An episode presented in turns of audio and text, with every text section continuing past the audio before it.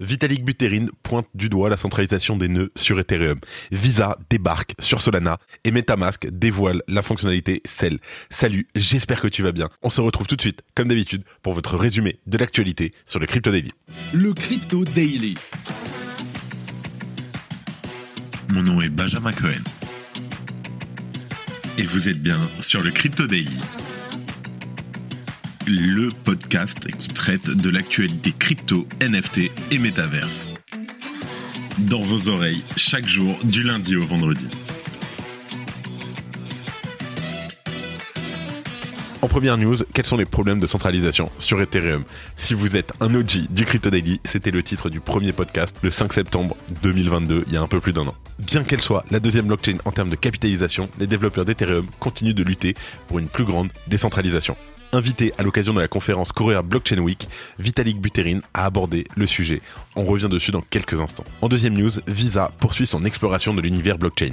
L'entreprise vient d'annoncer son projet d'intégrer des paiements en USDC sur la plateforme Solana. L'objectif de cette initiative, actuellement en phase pilote, est de simplifier les paiements transfrontaliers en réduisant notamment les délais de transaction. Et en troisième news, MetaMask, le portefeuille Web3 de référence, même si je vous conseille en ce moment d'utiliser Rabi, c'est super sympa, vient d'introduire une nouvelle fonctionnalité appelée Cell. Cette fonction permet aux utilisateurs de vendre leur crypto-monnaie en quelques clics, puis de recevoir le paiement en monnaie fiat directement sur leur compte bancaire ou PayPal. Mais avant tout ça, et comme d'habitude, le coin du marché. Here comes the money. Here we go. Merci, euh, merci Victor. Alors le marché n'a pas bougé, mais vraiment pas bougé en 24 heures, donc on va faire le marché sur la semaine. On a un Bitcoin qui est à moins 6% à 25 745 dollars, je rappelle, c'est sur 7 jours. L'Ethereum, moins 5% à 1630 dollars. Le BNB, pareil, moins 5%. Le XRP, moins 6% à 0,5 dollars. Le Dogecoin, moins 2%. Le Cardano, moins 3,4%. Le Solana qui est à moins 9% malgré la news de Visa. Et en dixième position, le Tron, le TRX, qui a plus de 2% sur la semaine à 0,07 dollars. Let's go, on passe aux news. Et on parle donc de Vitalik qui a pointé du doigt la centralisation des nœuds sur Ethereum. Alors, comme toute blockchain, Ethereum est avant tout un réseau de nœuds. Ces nœuds sont le cœur d'Ethereum. Ils assurent la disponibilité de l'historique de la chaîne, la vérification et validation des transactions, mais aussi l'exécution des smart contracts. Alors au total, le réseau est actuellement composé de 5870 nœuds. Comme l'a souligné hier Vitalik Buterin lors de la conférence, la majorité de ces nœuds sont hébergés auprès de fournisseurs centralisés. En pratique, cela représente 3362 nœuds. Le fameux service AWS du géant Amazon arrive en tête et capte près de 60% du marché des nœuds hébergés sur ses fournisseurs centralisés. L'entreprise créée par Jeff Bezos est suivie par Google Google Cloud, Etzner Online et enfin le français OVH. Alors bien entendu, cette situation, elle pose un problème de taille. En cas de bug sur AWS ou de la mise en place d'une régulation entraînant l'interdiction des nodes sur le service, 30% des nodes du réseau viendraient à disparaître. Et selon Vitalik, l'une des raisons de cette centralisation réside dans les ressources nécessaires à l'opération d'un nœud. Ces derniers doivent stocker des centaines de gigaoctets de données. Et pour pallier ce problème, Vitalik compte entre autres sur les nœuds légers qui ont l'avantage de fonctionner sans avoir les données historiques de la blockchain. Ce type de nœud pourrait par exemple être exécuté sur du matériel plus modeste, comme des téléphones mobiles, mais malheureusement ces derniers ne feront leur apparition que dans plusieurs années. Et du côté des clients utilisés, la situation n'est guère différente. Pour rappel, le client n'est autre que le logiciel utilisé pour opérer le nœud. Contrairement à d'autres blockchains, Ethereum évolue dans un écosystème multi-client. Alors, ça veut dire qu'il est possible en fait d'utiliser plusieurs logiciels différents, une fois de plus, par souci de décentralisation. On a d'ailleurs eu le cas quand il y a eu le merge. D'ailleurs, ça va être l'anniversaire de la semaine prochaine. En pratique, le client GET, GETH, est utilisé par 84% des nœuds de l'execution layer. Et en cas de bug sur GET, c'est plus de trois quarts des nœuds du réseau qui pourraient se retrouver hors ligne. C'est une situation qui est loin d'être récente puisque depuis le début de l'année 2022, la fondation Ethereum communique à ce sujet et incite les utilisateurs à utiliser les autres clients disponibles. Et du côté des protocoles de liquid staking, comme vous en parlez en début de semaine, la décentralisation est également au cœur des débats. Je vous invite à aller écouter l'épisode de lundi plusieurs fournisseurs se sont engagés à s'auto-limiter afin de ne pas mettre en péril la décentralisation. Malheureusement, le plus gros acteur, à savoir Lido, manque à l'appel. C'est une affaire à suivre, donc c'est sûr que c'est ultra préoccupant aujourd'hui d'avoir un Ethereum qui est pas assez décentralisé.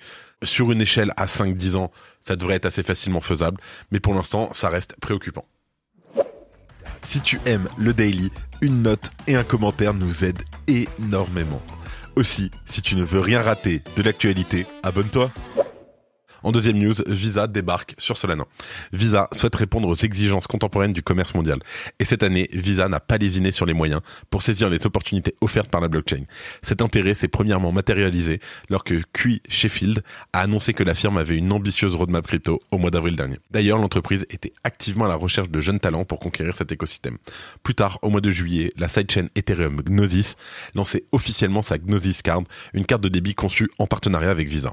Cette carte permet à ses utilisateurs de régler toutes leurs transactions du quotidien directement depuis leur wallet on-chain. En tout cas, en partenariat avec WorldPay et Nuvei, Visa va exploiter la blockchain Solana.